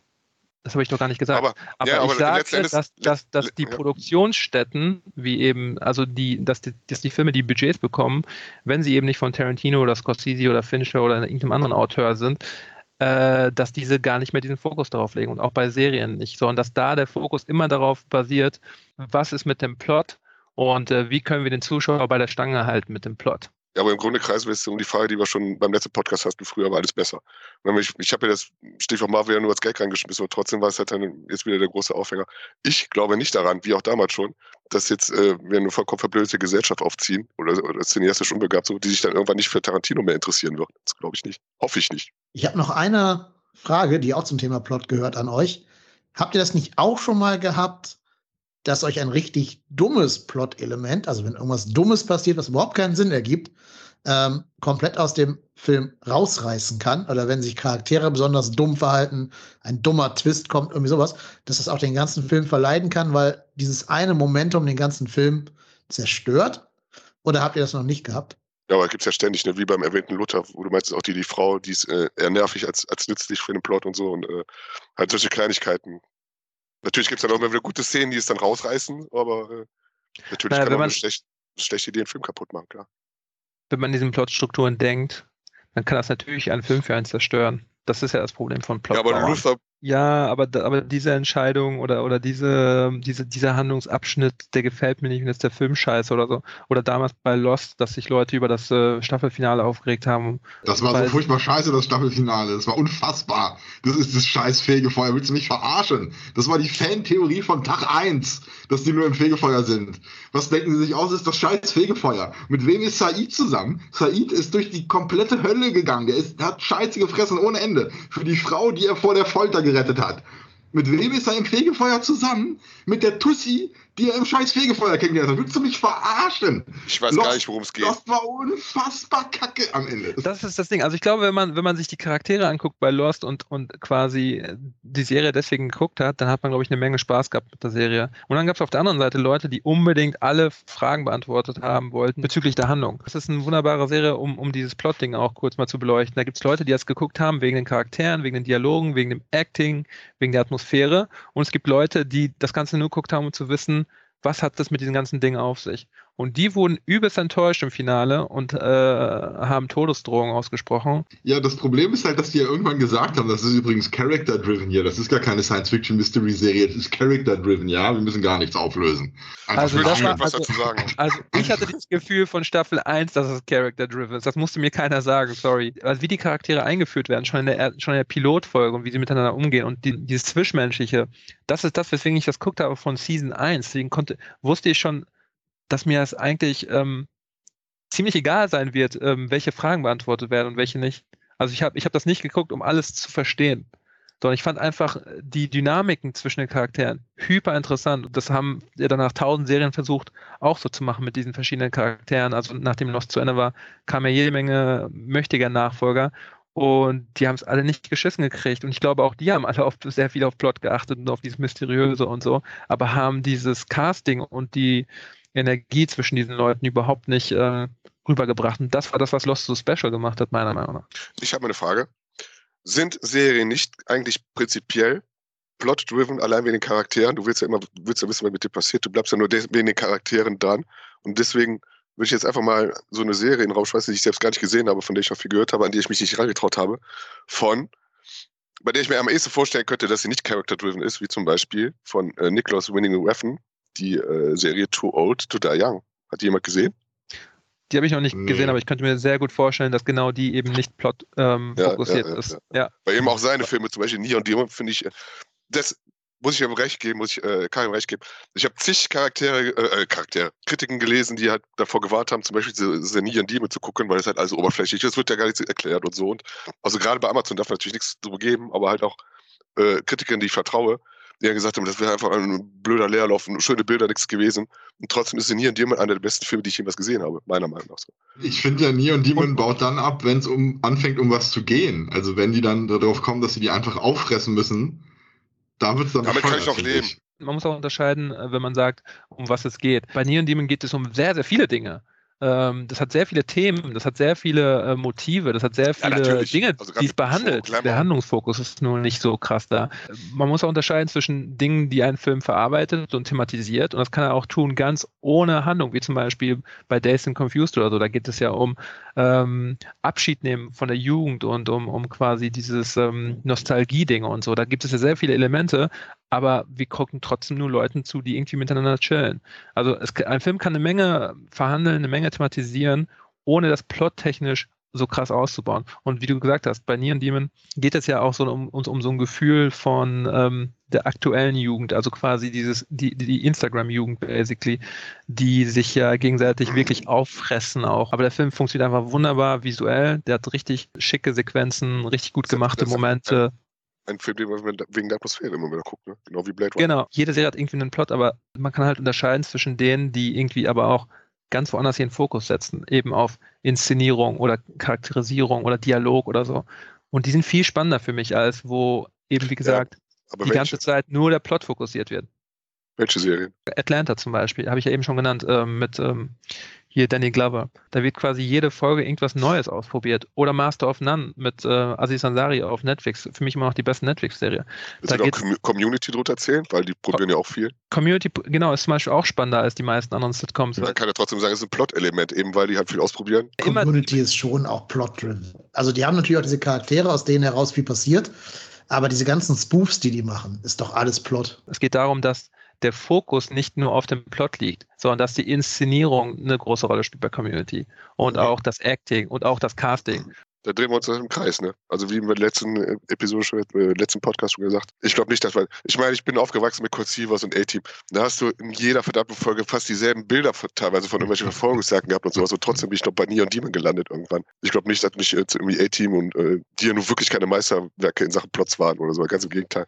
Dass die mich irgendwie verkorkst hätten, das glaube ich nicht man muss sich das entwickeln lassen und ist halt immer persönlich, je nachdem, wie man sozialisiert wird mit Filmen, ob man überhaupt Interesse für entwickelt. Ich glaube nicht, dass ja. Marvel die Leute versaut, das glaube ich nicht. Auch, auch damals gab es ja schon geniale Serien, die eben nicht plotfokussiert waren, sondern eben verschiedene Sachen ausprobiert haben, wie zum Beispiel Twin Peaks oder so. Die haben also dann, das war schon später. Das war in den 90ern. Aber ich rede vom A-Team und Colt Sievers. Also in den 90ern war ich schon äh, ein gereifter Charakter. Dann, dann halt Prisoner zum Beispiel, Nummer 6, äh, der kam ja 1967 raus. Also es gibt Serien, die äh, wirklich was gewagt haben und die dann tatsächlich probiert haben, irgendwie inszenierungstechnisch oder so, ich sag mal, charaktertechnisch Dinge auszuprobieren, die mit dem Format überhaupt möglich sind, äh, die Boundaries zu pushen, zu gucken, was so möglich ist. Und eben nicht nur zu sagen, hier ist der Plot und das passiert als nächstes. Ich meine, bei Twin Peaks fängt der Soundtrack ja schon mit dem Intro an. Der ist ja schon ganz anders als alle anderen Intros, die es so gab. Und überleg mal, wenn quasi mehr Regisseure und mehr TV-Produktionen sowas ausprobieren würden, was wir für eine Vielfalt jetzt hätten. Aber gerade die beiden Serien, die du jetzt genannt hast, Prisoner und, und Twin Peaks, laufen doch auf ein Ende drauf hinaus. Die Tagline von Twin, Twin Peaks ist doch sogar Who Killed Laura Palmer? Und auch bei Prisoner wollte man wissen, warum die auf dieser blöden Gefängnisinsel jetzt sind. Damit werden doch Leute an Bord gezogen.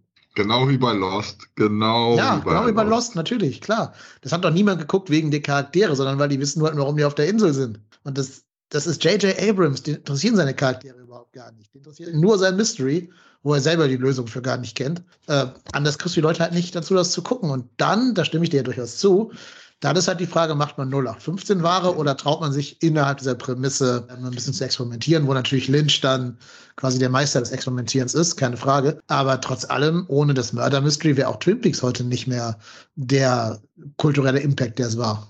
Also erstmal, du hast dir widersprochen mit J.J. Abrams, weil gerade weil er das Mystery Box nennt, ähm, scheißt er jetzt quasi auf Plot. Er macht sich ja darüber lustig, über diese Plot-Fokussiertheit.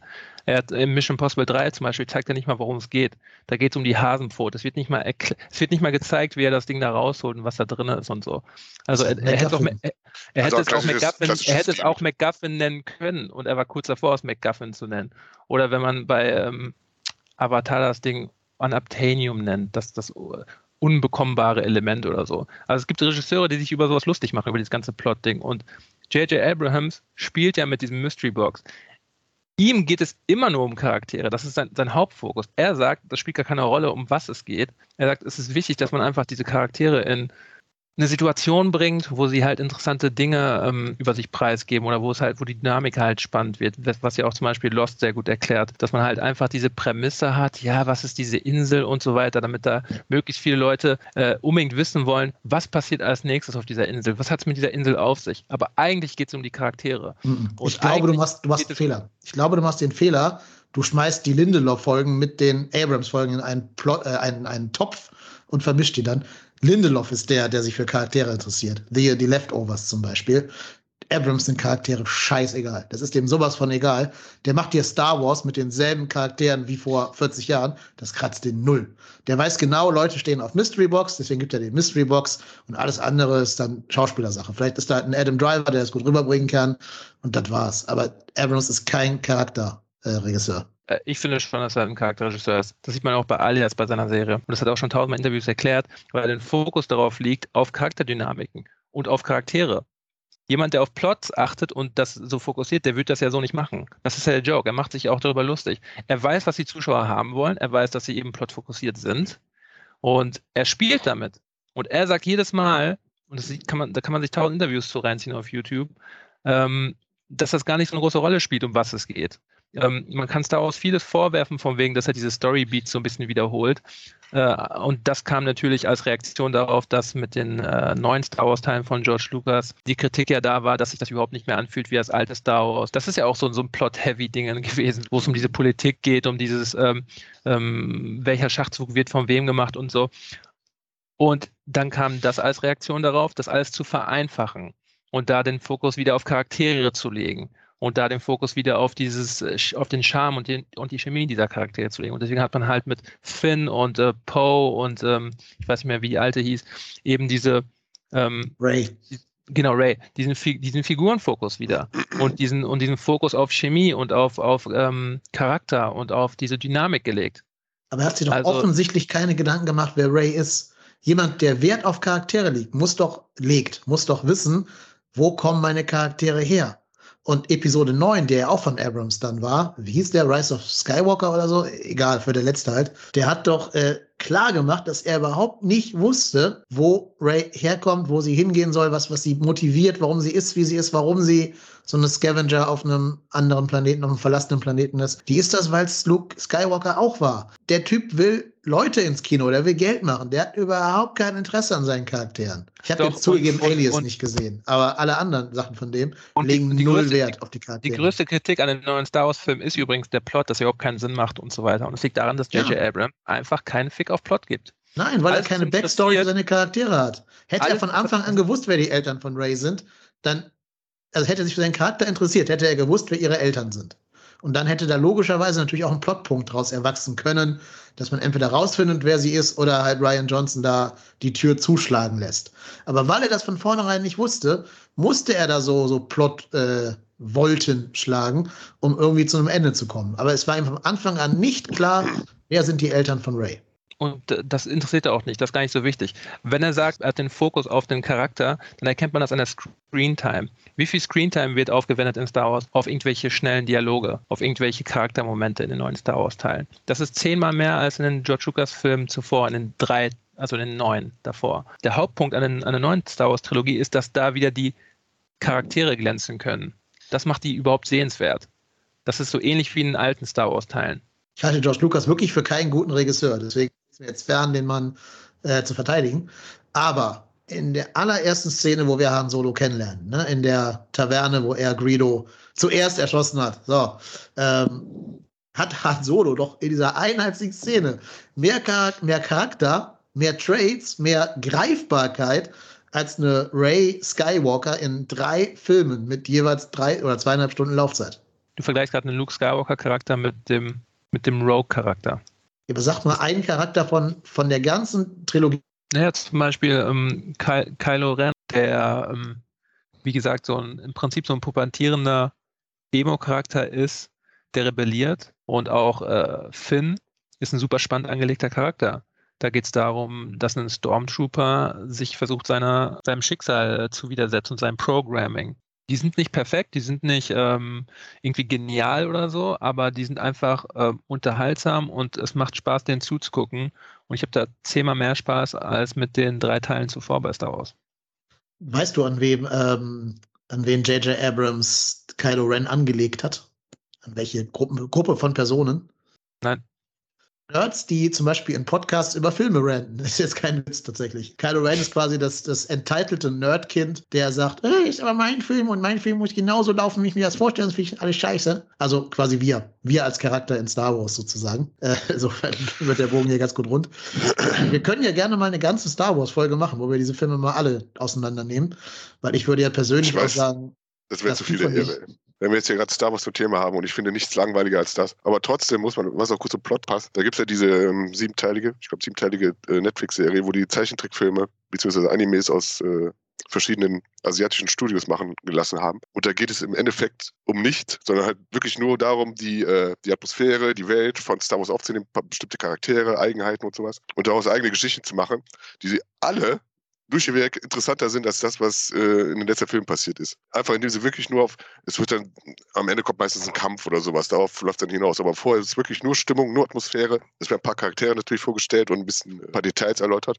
Aber letzten Endes sind alle Filmchen, die da gezeigt wurden, weitaus relevanter und interessanter für mich als irgendein Star Wars-Film, den ich bis dahin gesehen habe. Auch die alten. Du meinst, du meinst Visions auf Disney Plus. Genau. Disney ja. Plus was. Entschuldigung, ich ja. weiß nicht, ob ich das richtig Ich, ich finde es übrigens immer sehr spannend, wenn gerade in den Blockbuster- und Mainstream-Filmen eben eine nicht plot fokussiert hat, manchmal so durchschimmert. Das sieht man auch in den in großen Marvel-Filmen. Zum Beispiel, wenn man sich ähm, die Avengers-Filme von Joss äh, Whedon anguckt, da sieht man, dass der Fokus mehr auf den Figuren und auf den Dialogen liegt und die, und die Atmosphäre und die, ähm, ich sag mal, Dynamik zwischen den, zwischen den Figuren. Das ist ja Joss Whedon äh, ist äh, Handschrift quasi, was er schon seit Buffy so macht. Äh, das macht diese Avengers-Filme, obwohl sie natürlich auch ihre Plotsachen da abarbeiten müssen, wegen den ganzen darauffolgenden Filmen und so und den Action-Sequenzen und dem ganzen CGI. Das macht seine Filme so speziell. Wenn ich mir den ersten Avengers angucke, den kann ich mir zehnmal angucken. Da weiß ich genau, wie das alles abläuft. Aber das ist einfach so gut charakterlich aufgebaut, wie diese Leute das erstmal aufeinandertreffen und miteinander klarkommen müssen und wie gut das geschrieben ist einfach und geschauspielert und so. Das ist genau Joss Whedons Stärke und das ist genau das, was es so spannend macht. Und gerade auch in Avengers Ultron gibt es diese eine Szene, das ist die eine Szene wahrscheinlich im ganzen MCU, die nicht so wirklich plotrelevant ist, beziehungsweise die länger geht als nötig und weniger sozusagen effizient ist. Und das ist diese Party-Szene und das ist auch die beste Szene im ganzen Film, wo einfach dieser Hammer auf dem Tisch liegt und die Frage ist, are you worthy? Kannst du diesen Hammer heben? Und das ist so fantastisch inszeniert, wie einfach die Charakterisierung klar werden. Stimme ich dir zu. Fand ich auch die beste Szene in Age of Ultron. Gehe ich auf jeden Fall mit. Mein Lieblings-X-Men-Comic aus den 80ern ist eins, wo die X-Men ein Baseballspiel miteinander machen. Keine Weltbedrohung, ja. keine, keine Sentinels, ja. die kommen und das Spiel angreifen. Die spielen ja. Baseball miteinander. Ne? Halt, äh, und das ist ja quasi die Partyszene von Avengers auch, dass sie mehr oder weniger Geld genau. Ne? Aber auch das funktioniert ja nur, weil es vorher einen ganzen Film gab, wo wir die Charaktere in einem plotbasierten Setting kennengelernt haben und diverse Filme vorher. Wenn das jetzt die erste Szene dieses Films wäre, würden wir da einen Fick drauf geben. Naja, die erste Szene von, oder nein, sorry, das ist nicht das erste Mal, sondern es ist da in diesem Wald, wo sie kämpfen und wo sie auch miteinander sprechen und so weiter. Also wie diese Menschen einfach aufeinandertreffen, das ist jedes Mal das Spannende bei, bei Avengers, weil es, weil es um diese, um diese Dialoge geht und um diese Dynamiken. Das ist wie gesagt die Stärke von, von ähm, Joss Whedon. In den Filmen davor werden, werden die zwar irgendwie ähm, ähm, vorgestellt, aber wie sie halt eben reagieren, wenn sie aufeinandertreffen. Das ist das Interessante daran. Und wenn der, und wenn der Regisseur klug genug ist, das zu verstehen, dann gibt es so, so geile äh, Dialoge wie halt in den beiden Avengers-Filmen. Und wenn nicht, dann kommt halt sowas wie bei ähm, wie Justice League oder so raus. Justice League, hätte ich es auch gesagt, ja. ja. Nee, stimme ich dir zu, aber ich glaube halt nicht, dass dieser Film irgendwie eine Billion, also eine Milliarde Dollar eingespielt hätte, wenn der nur Partyszenen wäre. Ja, aber das ist ja das Problem, dass alles auf, auf Geld aus ist. Wenn man sagt, ja gut, ähm, haben wir es jetzt hier mit einem Film zu tun oder haben wir es hier mit einem Produkt zu tun? Ist Film Kunst oder müssen wir uns nur an Box-Office-Hit orientieren? Wenn man sich diese Frage stellen muss, dann kann es ja nicht zu irgendwie Vielfalt oder so kommen, sondern geht es ja nur darum, dass ja genau das, was passiert, AI-gesteuerte Filmproduktion per ähm, Gruppe. Was ist das beste Produkt, was möglichst viele Leute hier reinzieht? Und das macht die alle so ähnlich, diese Filme, gerade die Marvel-Filme. Ja. Da haben wir auch schon drüber getalkt. Also, wenn du halt Kunst willst, geh ins Theater, weil wie viele Millionen muss man erstmal investieren, um so einen Film zu machen? Ne? Ja, warum, soll ich, warum soll ich für Kunst ins Theater gehen? Film ist Kunst. Das ist nur in, in den Hintergrund geraten wegen so Sachen wie Marvel. Nein, Warum weil, da, weil da Menschen Geld investieren. Also wer macht denn Kunst um der Kunst willen und versenkt dabei 200 Millionen Dollar? Er wurde doch schon tausendmal gemacht. Das machst du also, doch auch nicht. Aber das, das nicht absichtlich, aus Versehen, genau. Das, würdest du doch auch nicht machen. Es gibt doch schon. Es gibt Filmfonds. Warum hast du keinen Filmfonds, wenn das es so ist? Gibt, es gibt doch hunderte und tausende Filme, wo Millionen Dollar reinfließen und die Kunst sind. Ja, aber die Hä? wollen die schon machen mit dem Appeal, dass da Leute reingehen.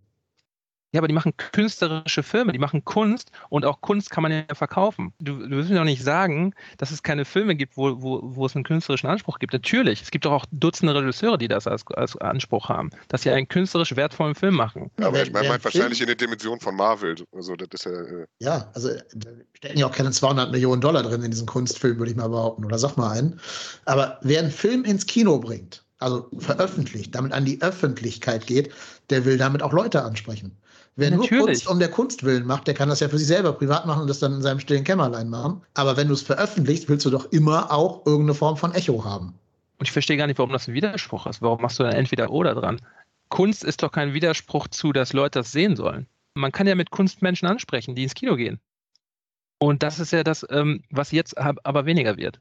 Deswegen auch früher alles besser in der letzten Folge. Ja, wie gesagt, halt ich bin immer noch bei meiner Meinung, ist es war früher nicht als besser und heute stehen wir nicht schlechter da als früher. Das ist wahrscheinlich nur deine Wahrnehmung, würde ich hier sagen, aber es ist halt wie. Ich glaube, mittlerweile ist es für mich es so. Es ist kein Klassiker weggenommen worden, es ist kein Klassiker weggenommen worden, es kommen immer noch neue gute kleine Produktionen hinzu, mehr als damals. Wir haben heute viel mehr Möglichkeiten, dass damals jeder, dass jeder seinen äh, äh, äh, Film äh, realisieren kann, wenn gerade kleinere Künstler. Ich glaube es nicht. Es sind eine Menge Klassiker weggenommen worden, nämlich potenzielle Klassiker, die nicht mehr entstehen. Eine Menge, Dutzende. Das, aber das ist jetzt, äh, das ist wirklich äh, hypothetisch. Also ich glaube nicht, dass jetzt irgendwie jemand um seinen Film gebracht wurde, weil Marvel jetzt einen neuen Strange doch, im Kino Genau das. Ich meine, überleg doch mal, wenn ähm, das, was erfolgreich ist, als Beispiel genommen wird für das, was man machen soll, dann ist es auch kein, kein Wunder, dass die letzten zwei Jahrzehnte voller Superheldenverfilmungen sind, oder? Ich finde das übertrieben. Es ist nicht, ich fand es ich nicht so, dass jetzt alle Kinosäle belegt sind von Superheldenfilmen. Also gerade nicht in Corona-Zeiten. Nein, ich würde sogar glaube, sagen, das ist auch gar nicht mein Maßstab. Kino ist überhaupt nicht mein Maßstab. Ich gehe nach den Streaming-Diensten. Ich finde, da äh, ist das, wo, wo jetzt äh, kreativ hoch gespielt werden kann und wird. Ja, ich würde ja, sogar sagen, wir hatten einen der besten Oscar-Jahrgänge seit ganz, ganz, ganz langer Zeit im letzten Jahr. Da waren ja wie viele Filme jetzt nominiert? Sieben oder, oder zehn oder so ist neuerdings, ne? Die wahrscheinlich alle gar nicht kennen, ja. Ich habe die alle gesehen und ich fand die fantastisch. Da war keiner bei, wo ich dachte, das ist eine Gurke. Und davon war kein Marvel-Film, ne? Das war Nomadland, das waren ähm, Sound of Metal, das war The Father. Das waren äh, tausend, die mir jetzt gerade nicht einfallen wollen, wahrscheinlich. Aber jetzt gehen wir wirklich ja. weit weg vom Thema, ne? Ja, weiß ich. Davor schon Parasite und so. Das waren aber alles plotgetriebene Filme, das will ich ja sagen. Das waren alles Plotfilme. Plotfilme sind die Filme, die Leute interessieren. Und alles andere ist nice to have. Also wenn, wenn Lost eigentlich eine Charakterserie war, ja, dann war das aber False Advertisement. Und wenn mir vorher gesagt wurde, es geht übrigens in dieser Serie gar nicht um die Science-Fiction-Mystery-Elemente, sondern um, um Charaktere, dann hätte ich das vielleicht anders geguckt oder möglicherweise gar nicht. Weil möglicherweise muss ich meine Aussage, dass mir bei, einem, bei einer Filmangabe, also bei einer Entscheidung, ob ich einen Film gucken soll oder nicht, ist mir Plot relativ egal. Vielleicht sind mir mittlerweile auch tatsächlich Figuren egal. Aber eigentlich nicht, glaube ich. Genauso verwirrt wie vorher. Mein, mein äh, Schlussplädoyer ist folgendes. Ähm, ich bin immer für Vielfältigkeit im Kino. Immer Kino. Ja klar, also du kannst natürlich auch gerne sagen, ja gut, wenn man gute Filme gucken will, soll man ins dunkle Kämmerlein zu Hause gehen. So, so weit sind wir halt schon, dass wir halt ne gar nicht mehr akzeptieren wollen, dass man sich gute Filme im Kino angucken soll. Verständlich, okay. So schlimm ist die Lage nun mal jetzt. Aber ähm, also, also, ich halt als dafür, wenn Kino eine Wertung ist. Also ja, ich möchte kein, also ich, für, gerne, mich kein, für mich ist es kein Qualitätsmerkmal, das ist, das wenn Film Kino läuft. Pures ich meine, ich habe ich hab ich hab, ich hab vorhin noch damit angegeben, dass ich gesagt habe, ich habe äh, Spiel mit vom Tod im Kino gesehen und ich war stolz drauf. So. Natürlich gibt es dafür auch seine Filme und es gibt seine Momente und sowas, aber ich würde das nicht pauschal äh, bzw. prinzipiell daran festmachen, dass der Film nur wertig ist, wenn er mal im Kino lief oder so. Das wäre sehr unfair anderen vielen Streaming, guten Streaming-Filmen gegenüber. Das macht die Academy halt, ne? Nur wer im Kino lief, darf. Ja, das ist ja noch weniger, als was die Academy sagt, das ist ja noch weniger, von daher. Nee, das war auch nicht mein Ansatz. Wobei ich immer noch finde, dass wenn man die Chance hat, einen Film im Kino zu sehen, sollte man ihn im Kino gucken. Auf jeden Fall. Ich, ich gehe regelmäßig in, also, in, Sachen vom Filmmuseum, wo alte Klassiker laufen. Shining im Kino zu sehen, ich finde den zwar scheiße, den Kubrick Shining, ist trotzdem ein Erlebnis. Ja, genau. Ich würde mir ja privat nicht hinsetzen und mir zweieinhalb, dreieinhalb Stunden Lawrence of Arabia angucken, auch wenn der Film fantastisch ist. Aber wenn ich das tue, dann tue ich das im Kino. Ich habe drei Stunden Spiel mit von Top gesehen. Ich habe leider die Teenager hinter nämlich gefragt, immer, seid ihr jetzt Leone-Fans? Hätte ich mal machen sollen. Gut, ähm, wir haben nicht mehr so viel Zeit, deswegen würde ich sagen, gehen wir jetzt mal Richtung Ende dieses Podcastes. Jo. Habt ihr noch Empfehlungen, die ihr der Welt da draußen unbedingt kundtun wollt? Filme, Serien, aktuelles, altes? Was bewegt euch gerade filmisch? Haut's hier raus. Ich habe am Wochenende diese Arcane-Serie beendet. Ja, ich sag mal Anime-Serie basieren auf den League of Legends Spielen, die ich alle nicht kenne, die man auch nicht kennen muss. Hat mir vorhin gefallen, ist äh, wegweisend in Sachen Stil und äh, Animationskunst. Story ist okay und äh, ja, hat mir sehr gefallen. Habe ich gerade noch die letzten Staffeln gesehen und äh, hat mich nicht enttäuscht. Dann mache ich mal weiter, als jemand, der noch aktiv ins Kino geht. Last Night in Soho, der neue Film von Edgar ja, ja, Wright.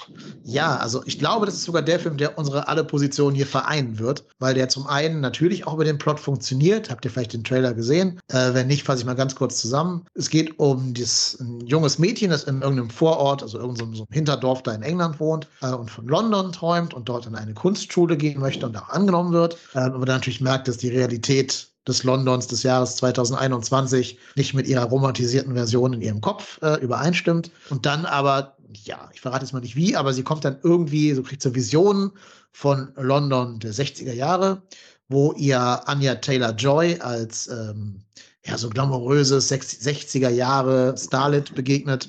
Die hat eben diese, diese glamorous Swinging 60s in London erlebt und sie, also diese, diese Hauptdarstellerin, äh, Ellie heißt die, denkt sich dann so ein bisschen da rein, fühlt sich da rein und dann nimmt das Ganze eben nochmal eine Wendung, die ich hier aber nicht spoilern will. Ein unfassbar guter Film. Ne? Edgar Wright wird langsam aber sicher sowieso ein richtig, richtig, richtig guter äh, Kandidat für gute Filme. Ne? Das ist auch nochmal zehnmal besser als Cornetto-Trilogie und Co. Fehlt vielleicht so ein bisschen die Präzision, die Baby Driver in der Inszenierung hatte, hat aber dafür einfach viel mehr Szenen, die einen so wirklich auch nach dem Kinobesuch noch lange, lange begleiten werden. Also mich hat dieser Film wirklich ähm, sprichwörtlich heimgesucht, nachdem ich zu Hause war. Ich hatte ihn bestimmt noch eine Woche lang im Kopf und so. Ich weiß nicht, ob ich noch mal gucken möchte, das weiß ich nicht. Dafür war vielleicht sogar fast schon zu intensiv. Also jetzt in absehbarer Zeit erstmal nicht. Aber hat mir unheimlich gut gefallen, auch wenn man da auch über diverse Plot-Elemente streiten könnte.